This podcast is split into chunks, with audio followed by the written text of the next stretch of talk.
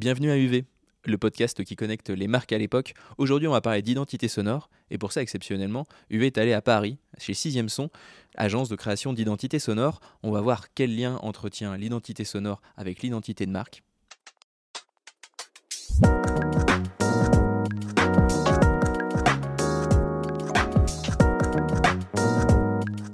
Qu'on se disait un petit peu en introduction, c'est que le son fait partie intégrante de la création publicitaire. Pour autant, et bah, on, va, on, va, en parler, euh, elle arrive souvent très tard, euh, un petit peu en bout de course justement dans, euh, dans, notre processus, nous créatifs, en agence de communication notamment parce que, bah, et c'est notre premier point que, que j'aimerais aborder avec vous, parce qu'on n'a pas nécessairement ce réflexe et pas nécessairement le, le, le, lexique. Donc on va voir, et c'est tout un petit, un petit programme pour aujourd'hui, de voir en quelle mesure l'identité sonore, comment elle peut, comment elle peut apparaître, quels sont également euh, les enjeux, euh, quelles peuvent être les bonnes pratiques, euh, quels peuvent être les, les bons process. Euh, et pour ça, eh ben, on a la chance d'être ici, d'être super bien accueillis. C'est notre première fois d'ailleurs qu'à UV, on, on, change, on change d'endroit. On est chez Sixième Son. L'acoustique n'a jamais été aussi bonne. Euh, et pour ça, je suis avec Laurent et Pierre. Salut Laurent. Salut. Salut. Laurent, Laurent bienvenue chez nous. Eh ben exactement ce que j'allais dire. Merci beaucoup de nous accueillir. Tu es directeur général de Sixième Son, qui est agence de création d'identité euh, sonore pour, pour plein de marques. Vous existez depuis 95, c'est ce que je, c'est ce que j'ai trouvé. C'est ça. Euh, et, à, et, vous êtes aujourd'hui, euh, aujourd'hui partout, euh, partout dans le monde à créer des, des, musiques, à créer des signatures sonores, à créer plus globalement des systèmes. Je serais curieux qu'on puisse parler justement de ces enjeux de, de systèmes avec sonores plaisir. avec toi. Et je suis également avec toi, Pierre. Pierre, tu es graphiste à l'agence, tu es également artiste sous le nom de, sous le nom de Grib. Donc tu es à la fois voilà, un pied dans l'image. Artiste indépendant, il n'y a pas pied, de. Un pied dans le son. quelque chose de professionnel. Dans, dans, le son. oui, mais justement, tu as, as, à la fois, bien sûr, euh, justement cet esprit, euh, cet esprit créatif, euh, graphique, euh, inhérent à ton métier, euh, également une sensibilité naturellement forte à la musique, euh, peut-être peut plus, que, attrait, plus oui. que d'autres. Donc, euh, forcément, le, voilà, vos, deux, vos deux retours m'intéressent. Le premier point, en effet, c'est on se rend bien compte en interne avec Pierre que eh ben, on a beaucoup de mal à parler, euh, à parler, de, musique, en fait, notamment, non pas parce qu'on manque de culture musicale, on connaît tous plein de musique, euh, mais parce qu'on n'a pas nécessairement le lexique, on a du mal à trouver les, bons mots. Comment vous faites chez, Sixième Son pour dépasser euh, cette, cette limite qu'on a de, On a tous un, un petit bagage culturel sur le, sur le visuel, on en a peu côté musique? Bon, déjà, je suis hyper content d'être bon, chez nous, certes, mais d'être avec vous. euh, nous aussi, on est hyper content d'être chez, content chez moi, je peux vous dire un truc. euh, non, je suis hyper content d'être avec vous et en plus de parler euh, créa avec des créas, euh, c'est vraiment un, un sujet. Un sujet, un sujet super intéressant.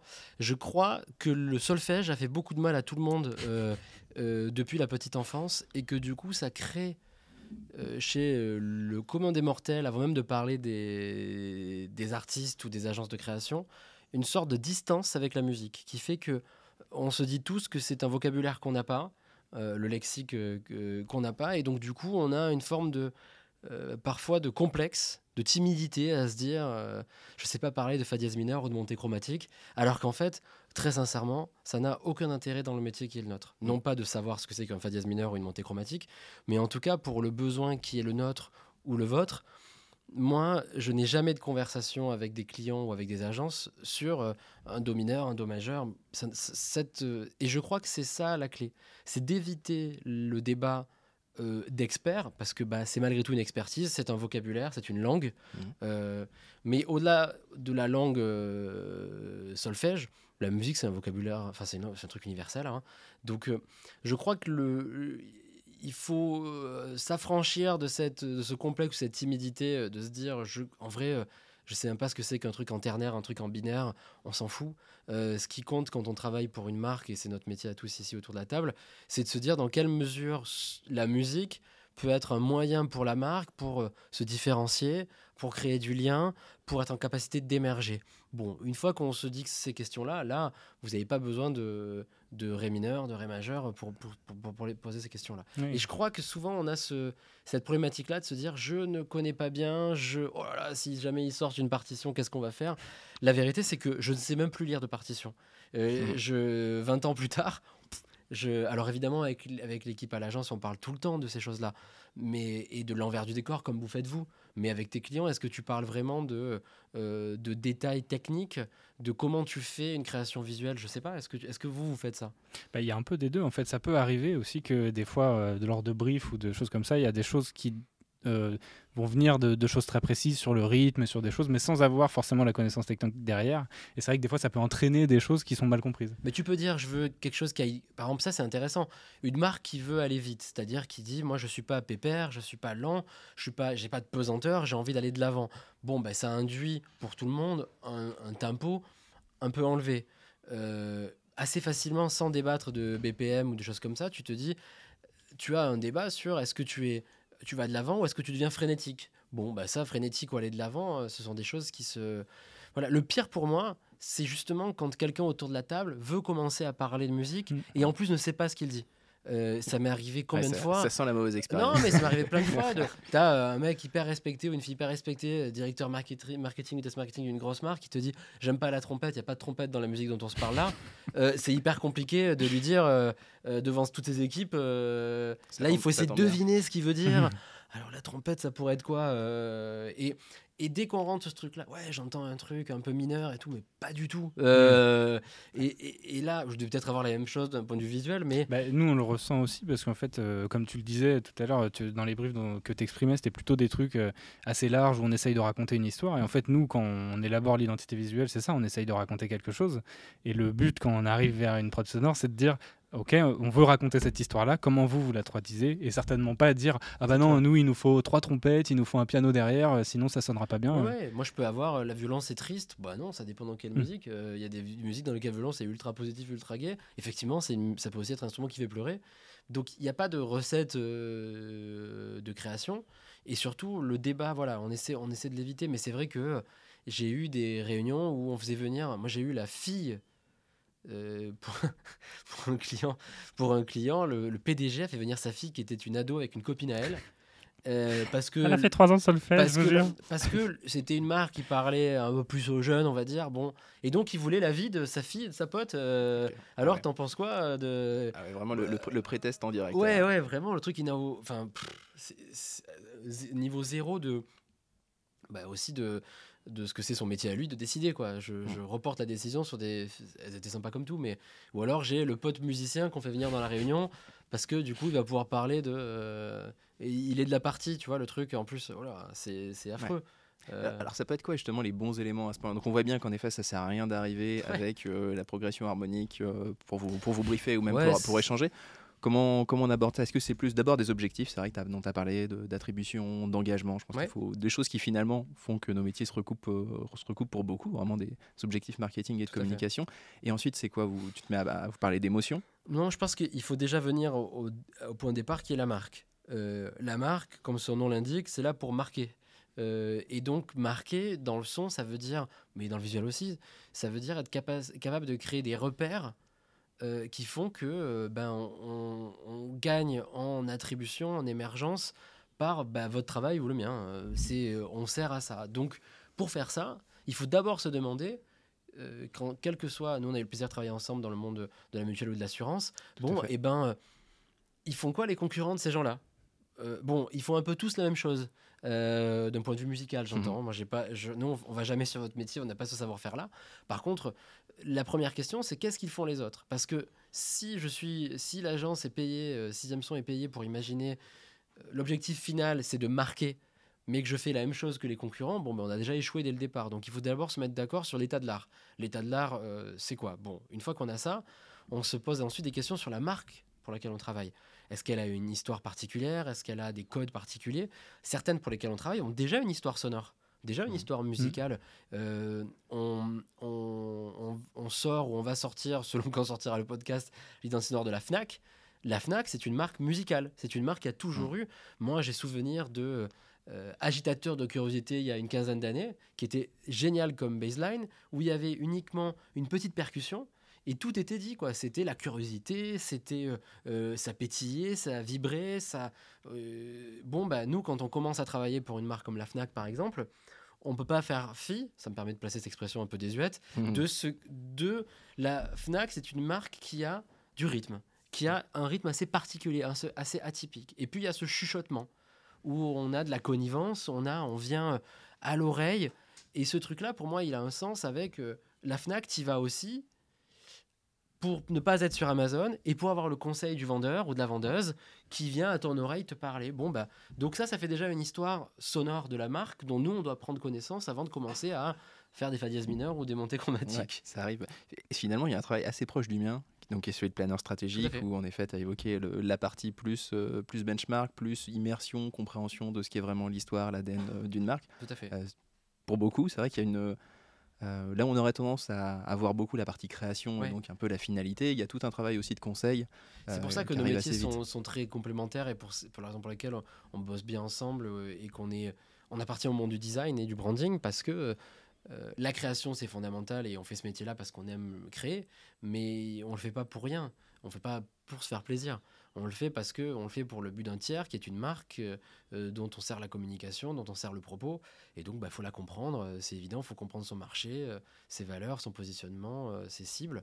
Et c'est vrai que la, la création, quand une marque arrive ou quand une agence arrive en nous disant on veut du rock comme ci, du rock comme ça, c'est se passer d'une étape fondamentale du process qui est pas juste servir le plaisir du directeur ou directrice de création. C'est si ça se trouve ça finira par la musique en question ou si ça se trouve ils ont fait eux un boulot et donc bon là on, on- on veut le comprendre qui nous amène à mais C'est vrai qu'il y a aussi ces de- d'arriver, justement, comme tu disais tout à l'heure, un peu en bout de production, après, qu'il y ait déjà des identités visuelles de fait, qui racontent déjà peut-être des choses, enfin, qui, tout à fait qu'il faut aussi exprimer. euh. Nous, c'est simple, on est soit en continuité de votre métier, soit en complémentarité. Euh, on, vient de gagner un prix en Asie de la meilleure musique de marque en Asie pour une marque qui s'appelle Lux, qui est le deuxième euh, savon le plus vendu en Chine et en Inde, par exemple, qui est une marque où dans l'identité visuelle, c'est fleuri dans tous les sens. Franchement, c'est ultra chargé, euh, c'est élégant mais quand même assez chargé, et c'est les fleurs parce que c'est de manière assez directe le comment dire autour de l'odeur de- des- des- des savons Mm. que tu achètes. Bon, t'imagines bien que le volume, quand tu es deuxième savon le plus vendu en Inde ou en Chine, le volume est, est colossal. hein. Mm. Et la directrice marketing, quand elle nous raconte euh, ce, euh, à Singapour, où on a un bureau, euh, le brief, et ben, au départ, tu te dis, bon, on va travailler pour une marque de savon. J'ai- ni, euh, euh, comment dire, j'y vais ni en étant ravi, ni en étant, bon, ok. Et en fait, elle te raconte un vrai purpose de marque qui est euh, le combat pour la place des femmes. Ils sont dans 100 pays dans le monde, beaucoup de pays euh, qu'on appelle en développement, dans lesquels, pour certains d'entre eux, la femme n'a pas une place facile. Et donc, elle, son purpose, c'est d'accompagner les femmes dans de l'empowerment. ok? Ils font des trucs, mais canon, ces gens-là. Ils ont, ils ont fait une étude euh, où euh, Alexa, parce que c'est une femme, versus Siri, Mm. qui est un homme, reçoit beaucoup plus d'insultes euh, parce que c'est une femme. Et donc, Lux, je fais leur pub, a mis en place un principe avec Amazon pour downloader des, de quoi permettre à Amazon, à Alexa de fight back, de, de- de répondre aux insultes qu'elle, aux insultes qu'elle reçoit. Et ils font plein d'actions comme ça. Ils ont fait un, un- un truc fascinant. On a fait la musique d'un film là, où quand c'est du sport féminin type volley, mais pas que, hein, patinage artistique, gym, tout ça, la manière dont les femmes sont filmées n'est absolument, c'est absolument pas le même cadre que quand c'est des hommes qui jouent au volley ou qui font du patinage artistique ou de la gym. Et ils ont mis des euh, QR codes sur les bikinis, par exemple, des euh, joueuses de volley, de beach volley. Et en fait, quand tu, quand tu flashes le, bi- le bikini, arrive un film qu'ils ont produit sur, euh, s'appelle Change the Angle, et qui veut dire, en gros, stop, on arrête ce truc-là. Et donc nous, pour revenir à ta question, désolé, c'était long, mais c'était pour en arriver à l'exemple de notre travail dans ce cadre-là, on n'a pas fait une musique fleurie, on n'a pas fait une musique de parfum, on a fait une musique de combat, une musique de statement qui dit euh, Woman Up, il y a carrément des paroles dans la musique, euh, et c'est une musique très urbaine, très actuelle, avec une envie de, ben voilà. Et donc euh, ben, là, on se rend compte qu'on est en complémentarité de votre métier, et, et, et ouais, c'est super intéressant, mais on ne le fait pas, ça, si on n'a pas compris le purpose de la marque et qu'une agence nous a pas expliqué, l'agence pour le coup à Singapour, nous a expliqué le positionnement visuel de la marque. Ouais. C'était une longue réponse, je m'en excuse. Non, non, c'était cool, une, très bon une excellente plus, réponse. Alors ju- justement, euh, alors Pierre, à ce moment-là, toi, à, à quel moment le- la musique euh, arrive? Alors ou ou parce qu'en effet, on arrive à une logique de création, ou en quelle mesure la musique, elle, euh, t'inspire? Bah, moi personnellement, forcément, j'essaye d'y penser assez souvent parce que c'est quelque chose qui me, pour lequel j'ai un attrait. Mais assez souvent, euh, enfin à l'agence, tout le monde euh, y pense très tôt. Euh, après, ça peut être bien ou moins bien, c'est-à-dire qu'il y a ce côté, on y pense très tôt. Il faut quand même pas rester fixé dans la dans la chose parce que souvent, le, ce qu'on veut raconter, là, mmh. l'exemple du truc très féministe et tout ça, on n'a pas forcément l'idée dès, dès, le départ ou on ne sait pas forcément si c'est ce qui va être poussé, si ça va être accepté et tout ça. Et, et finalement, en fait, le truc, c'est de aussi de pas rester rester sur ses acquis, de savoir justement faire confiance aussi à des prods qui vont peut-être nous dire euh, ah oui en effet le truc fleurit, bah non en fait on veut pas rentrer dans des clichés qui raconteraient pas ce qu'on veut raconter. Et, euh, et, ouais pour ça je trouve c'est un bon exemple parce que c'est vrai que le, côté on va utiliser des musiques de combat et tout, on n'y penserait pas forcément. Et pourtant on le traduirait peut-être dans l'identité visuelle. Et c'est là où faire confiance euh, à des gens qui sont professionnels, qui ont un recul, c'est important. Mais t'as raison, ce que tu disais, qu'on disait que c'est souvent, on le sait, dernier truc au dernier moment, c'est notre vie aussi. De moins en moins quand même, mais j'avais le sentiment, en effet, avec l'identité euh, sonore. Alors peut-être plus vraiment à un petit niveau de, euh, du spot. De, voilà, la musique prend quand même plus de place, par exemple, que fut un temps. En tout cas, j'ai quand même l'impression qu'il y a une tendance à ce que, euh, à ce que dans, des, dans des spots, dans des formats comme ça un peu, un peu phares, la musique ait toute son importance, voire presque finalement l'image vienne presque plus simplement mettre en scène, mettre des images justement sur une musique et que le, le message soit presque plus porté par la musique que par les images. Je, je crois que il y a plusieurs choses qui amènent à ça. La première, c'est que la multiplication des points de contact entre les marques et leur public fait qu'un positionnement comme celui de Sixième Son a jamais eu autant de sens qu'aujourd'hui. Parce que l'idée d'avoir un point de vue musical de marque qui s'adapte à l'ensemble des points de contact, quand euh, Michael a fondé Sixième Son en 95, il y avait euh, deux, trois points de contact entre les marques et leur public. Tout de suite, n'importe quelle, que soit la marque pour laquelle on va bosser, on va bosser sur 10, 15, 20 points de contact du fait mmh. du digital. Parfois même où il n'y a que du son bah, mm. tu vois là, le podcast. Mm. Euh, on fait l'identité de Sanofi. L'un des points de contact, c'est un podcast où ils vont à la rencontre de chercheurs et de médecins à travers le monde pour raconter leur travail. Bon, bah, ça, c'est que du son. Euh, donc, je crois que ça, c'est un, facteur qui pousse à rendre le son plus important. Autre chose auquel je crois beaucoup, moi, c'est l'évolution euh, des générations. Je... Quand j'ai commencé à travailler versus aujourd'hui, mes clients sont de plus en plus proches de mon âge euh, avançant.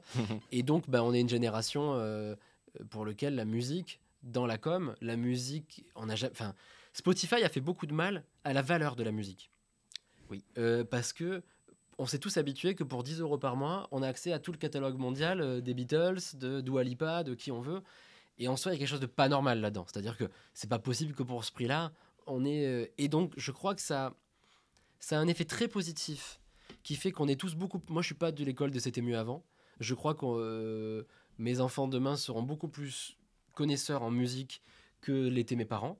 Ils ont accès à un catalogue musical qui n'a rien à voir avec celui qu'a mes parents, où c'était uniquement ce qui était proposé en trois, à trois chaînes à la télé, euh, puis six, et la radio qui passait. Je crois qu'ils auront ça. Par contre, bah, la musique, c'est pas cher. Euh, donc oui, c'est de plus en plus important. Mais en plus, il y a cette dualité de la musique, c'est pas cher. Par contre, quand il s'agit de payer des droits pour des spots publicitaires et tout, ça, la musique, c'est cher. C'est quand même. Euh, l'ancien directeur marketing d'AXA euh, me disait pour moi, la musique, c'est 50% du job d'un spot, mais il ne dépensait pas 5% du budget dans la mmh. musique. Donc en fait, c'est presque faire poser un poids.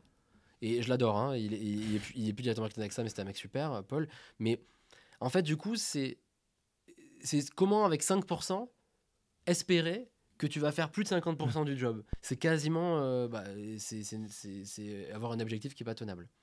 Et qui arrive un petit peu, bah, qui arrive en toute fin, souvent justement de, de, la création. Les images sont même parfois, parfois un peu posées. Ça tend quand même un petit peu à changer et j'ai quand même le sentiment que nous, sans doute en agence, mais également euh, chez l'annonceur, on prend. J'ai l'impression que l'UX est passé par là et, et qu'en fait, cette dimension un peu de système, de voilà, il faut penser tous les points de contact, tu as amené cette notion de point de contact, devient de plus en plus une réalité et on l'applique aussi à la musique parce qu'on s'est rendu compte qu'il fallait être cohérent sur tous les points de contact en, matière d'image. ça, ça j'imagine que ça change. à ça, vous, beaucoup?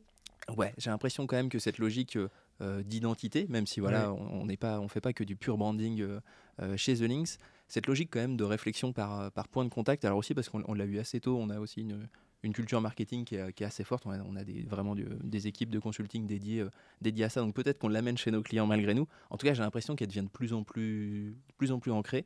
Et, euh, et, tu le disais, ça fait aussi de plus en plus sens euh, pour, pour Sixième Son de ne voilà, pas simplement penser euh, une signature sonore ou euh, une musique pour un spot, mais au contraire de réussir à le décliner sur, sur plus nos points de contact. En fait, nous, quand on fait la créa, on sait quand ça fait 50% du taf. Ouais. Et nous, on n'est pas maître du budget. Donc, bah oui, des fois, on se dit, ah ouais, c'est vrai que là, si la musique, elle est déclinée, si là, on, en- on sait que ça, il y a ces sonorités-là qui vont. euh, et qu'on le décline sur tous les posts, que euh, sur les Reels, ça va être différent, sur TikTok, ça va être un peu différent, mais qu'on reste dans la même identité sonore, bah nous, on sait que ça va être génial, quoi. Mais. euh, Oui, non, mais ça revient à l'histoire de la du poids qu'on fait peser euh, à la musique en, termes d'objectifs. C'est-à-dire que euh, euh, Sixième Son, on a une deuxième activité qui s'appelle Josette Music Club, qui fait, enfin Élise qui dirige cette activité, s'occupe de 25 à 30 longs métrages par an de supervision musicale.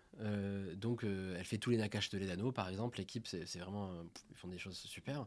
Mais même elle raconte que dans le monde du long métrage ou de la série télé, il arrive plein de fois où à la toute fin, enfin en gros, la musique c'est le dernier truc qu'on peut changer. Tout a été tourné, tout a été fait. Euh, le montage est là, bon on peut, on peut toucher le montage. Bon bah, le seul truc qu'on peut toucher à la fin c'est le son, euh, le, le son ou la musique. Et parfois on demande bah, une scène un peu moyenne de la récupérer avec euh, Ouais. parfois pas du tout hein. Euh, mais on a déjà tous vécu même à notre petit niveau à nous euh, sans parler des films de Nakash Toledano mais bon bah des films où euh, c'est correct quoi. Euh, et donc bah la musique il faut qu'elle fasse euh, mais bon c'est pour ça que je crois que la notion d'identité elle nous permet de nous sauver de la page blanche. Parce qu'on part pas de rien. On part de la marque. Et donc on se dit pas tiens oh là là on pourrait faire ci on pourrait faire ça. On part quand même de quelque chose qui est le propos initial. On vend pas un film. On vend une marque. Et donc ben notre travail, il est quand même de permettre à la marque d'être mieux identifiée, mieux comprise, mieux aimée. Donc partons de son atout, son atout euh, ou ses assets. Bah, dedans, il y a la musique, en tout cas si on a la chance de, de bosser pour cette marque-là. Donc on part quand même pas de rien. Mm. Je crois que ça peut aider. Alors justement, ces assets, si on rentre un petit peu dans le détail, euh, nous, dans nos métiers, on a, on a une plateforme de marque Ouais. avec une vision, une mission, justement quelques éléments, des valeurs, des éléments de tonalité. Ça peut être quoi le, le dénominateur commun d'une euh, identité sonore? Euh, il m'arrivait à une époque, moins maintenant parce que nos publics sont plus aguerris et donc ils connaissent mieux notre métier, mais à une époque, je prenais même le parallèle de votre métier. Je sais, euh, nous, il y a une identité visuelle, il y a euh, police de caractère, des couleurs, des Mm. couleurs complémentaires, euh, de la typo, des, enfin voilà, toutes ces Ah, choses-là. Il y a une logique de charte. Ouais, exactement. Nous, on disait, euh, c'est la somme des partis pris de euh, rythme, de mélodie, de texture, de tempo. De... je- on n'a plus trop besoin de dire ça. Mais c'est vrai que notre point commun, c'est la charte. C'est le principe de donner un cadre euh, qui est. euh, euh, qui n'est pas une contrainte, qui est alors ça, c'est- je, je sais que vous portez le même discours que nous, mais un- une charte c'est pas une contrainte, une charte c'est un c'est un repère, c'est euh, Puis, Au contraire, c'est un beau terrain de jeu. En tout cas, moi, Bah, c'est- j'ai cette image de terrain de jeu. Des fois, il est c'est- inspirant, en fait, au contraire. C'est, euh, Ben, c'est le principe de la création, d'avoir des contraintes ou d'avoir un cadre et de se dire bah, je dois vivre dans un jeu, Mm. sinon tu fais autre chose dans la vie. Et toi qui as une autre activité à côté d'artiste, ben là tu vis d'autres types de contraintes mais qui sont les tiennes. oui, oui. Euh, là nous on fait de l'art appliqué. Ben, l'art appliqué c'est de s'adapter à un tiers euh, qui dans le cas de métier que ce soit le mien ou le vôtre c'est c'est une marque.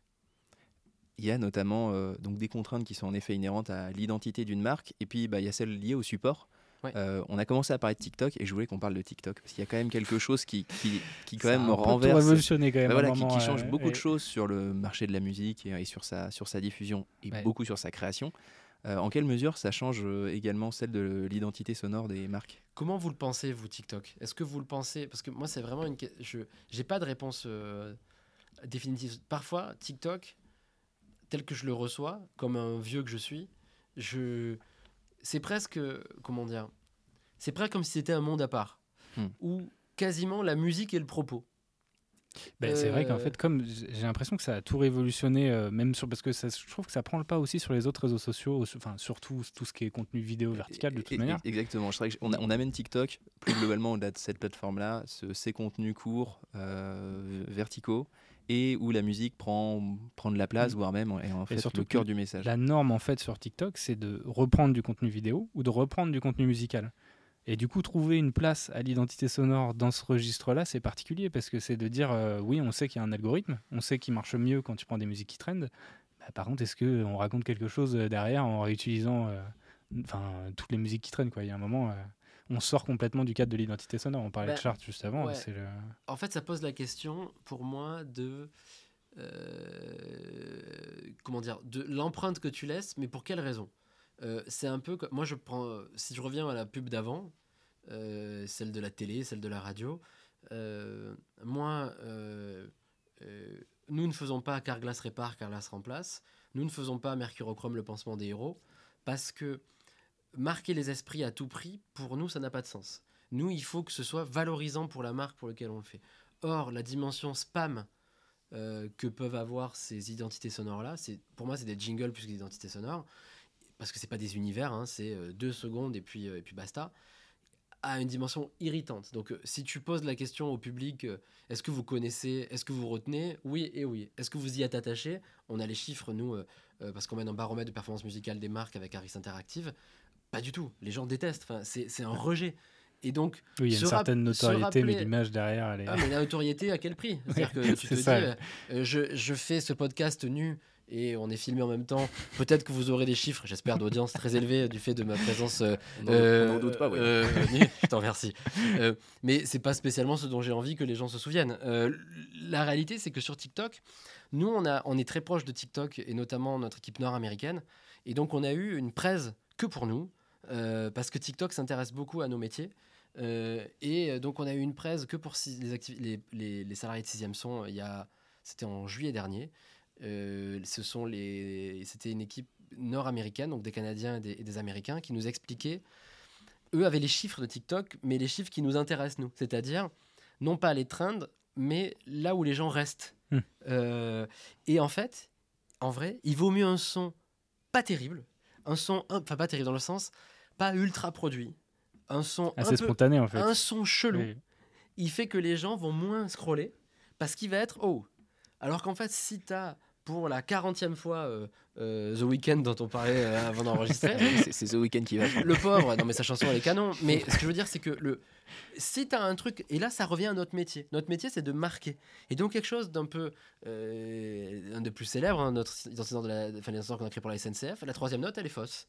On s'y est tous fait hein, cette troisième note, mais elle est un peu fausse, elle est un peu bizarre, elle est un peu Elle est pas chelou. fausse, elle est technique. c'est- Ouais. C'est. Non, mais il y a, il y a de ça. C'est-à-dire que sur TikTok, si l'objectif c'est d'être dans les trends, alors oui, euh, euh, prends la chanson du moment, tu la mets, euh, tu fais un, tu fais un contenu avec, tu vas peut-être avoir beaucoup de vues, mais on te rappellera pas forcément de. Puis ça. c'est du one shot en plus. C'est juste sur ce contenu-là. Alors que si tu as un truc bizarre, alors attention, bizarre. euh, En tout cas, qui sort du lot, quoi. Ouais, qui fait un pas de côté avec la musique du il, moment. il nous disait, il vaut mieux limite, euh, euh, ouais, un son pas ultra produit, pas. euh, et donc c'est pour ça que eux veulent promouvoir auprès de leurs annonceurs des démarches comme celle que à sixième son, Mm.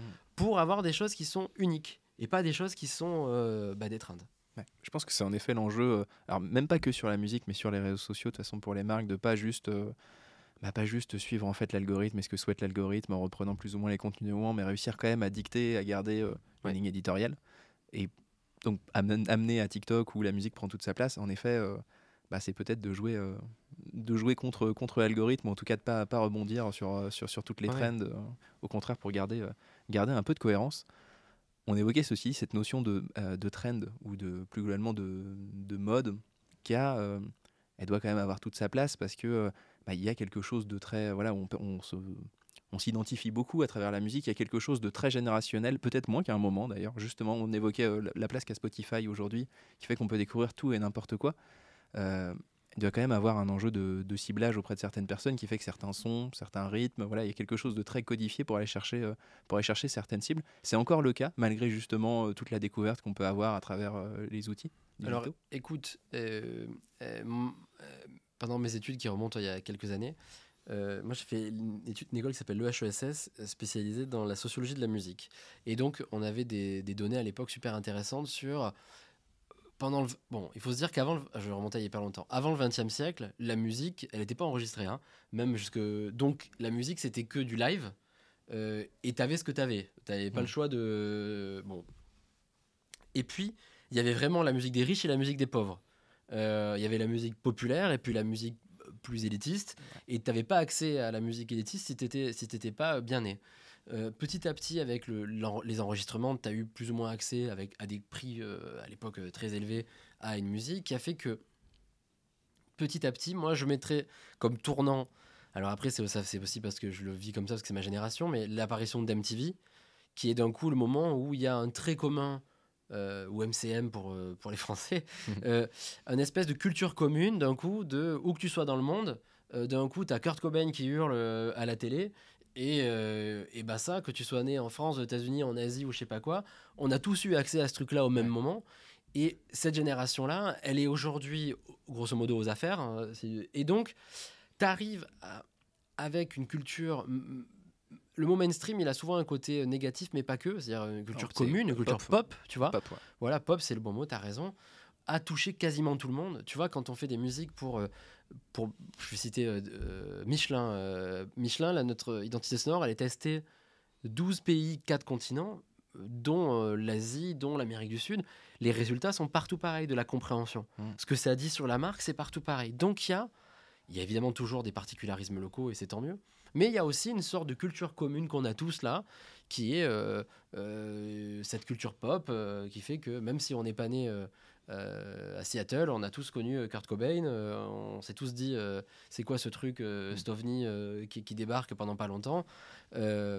Et, et donc ouais, il y a une manière de traiter le son dans la partie au moment où on est au moment de la création, où on se dit est-ce qu'on veut ou est-ce qu'on veut pas toucher telle cible, telle autre, et selon le style de musique que tu choisis, tu sais que tu vas plus ou moins euh, toucher telle ou telle cible. Ensemble, on a fait des choses euh, avec du slam, euh, il n'y a pas si longtemps que ça, Mhm. qui est carrément une tendance actuelle. C'est-à-dire que Oui. pas mal de marques sont allées dans ce, dans, dans ce créneau-là. Pour quelle raison? Parce que tu sais que tu touches un public, tu sais que tu touches à la fois un public de jeunes, mais grosso modo le slam, c'est du rap gentil, donc tu n'es pas non plus sur un truc où tu vas Tu heurter la oui. Non, mais c'est la réalité. Mm. Pourquoi est-ce qu'on s'était dit que c'était une idée intéressante? Parce que on peut avoir une dimension euh, plus actuelle, une dimension plus urbaine, tout en touchant un public assez large.